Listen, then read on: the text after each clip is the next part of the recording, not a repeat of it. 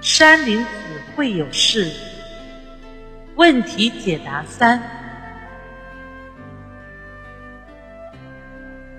有人这样问山林子老师：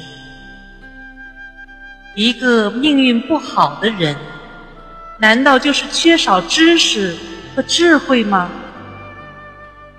没钱是不是坎坷？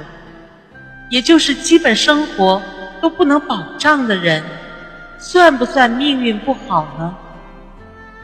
找不到工作的人，算不算命运不好呢？在爱情上遇到一个极没有责任心的人，算不算命运不好呢？山林子先生是这样回复。请说一说，何谓命运不好的人？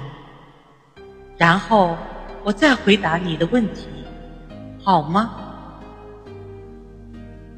金钱、工作、爱情等等，的确需要智慧来经营，但命运不是指这些，而是指你自己生命本质的。发展规律，这本没有好坏之分。记得塞翁失马的故事吗？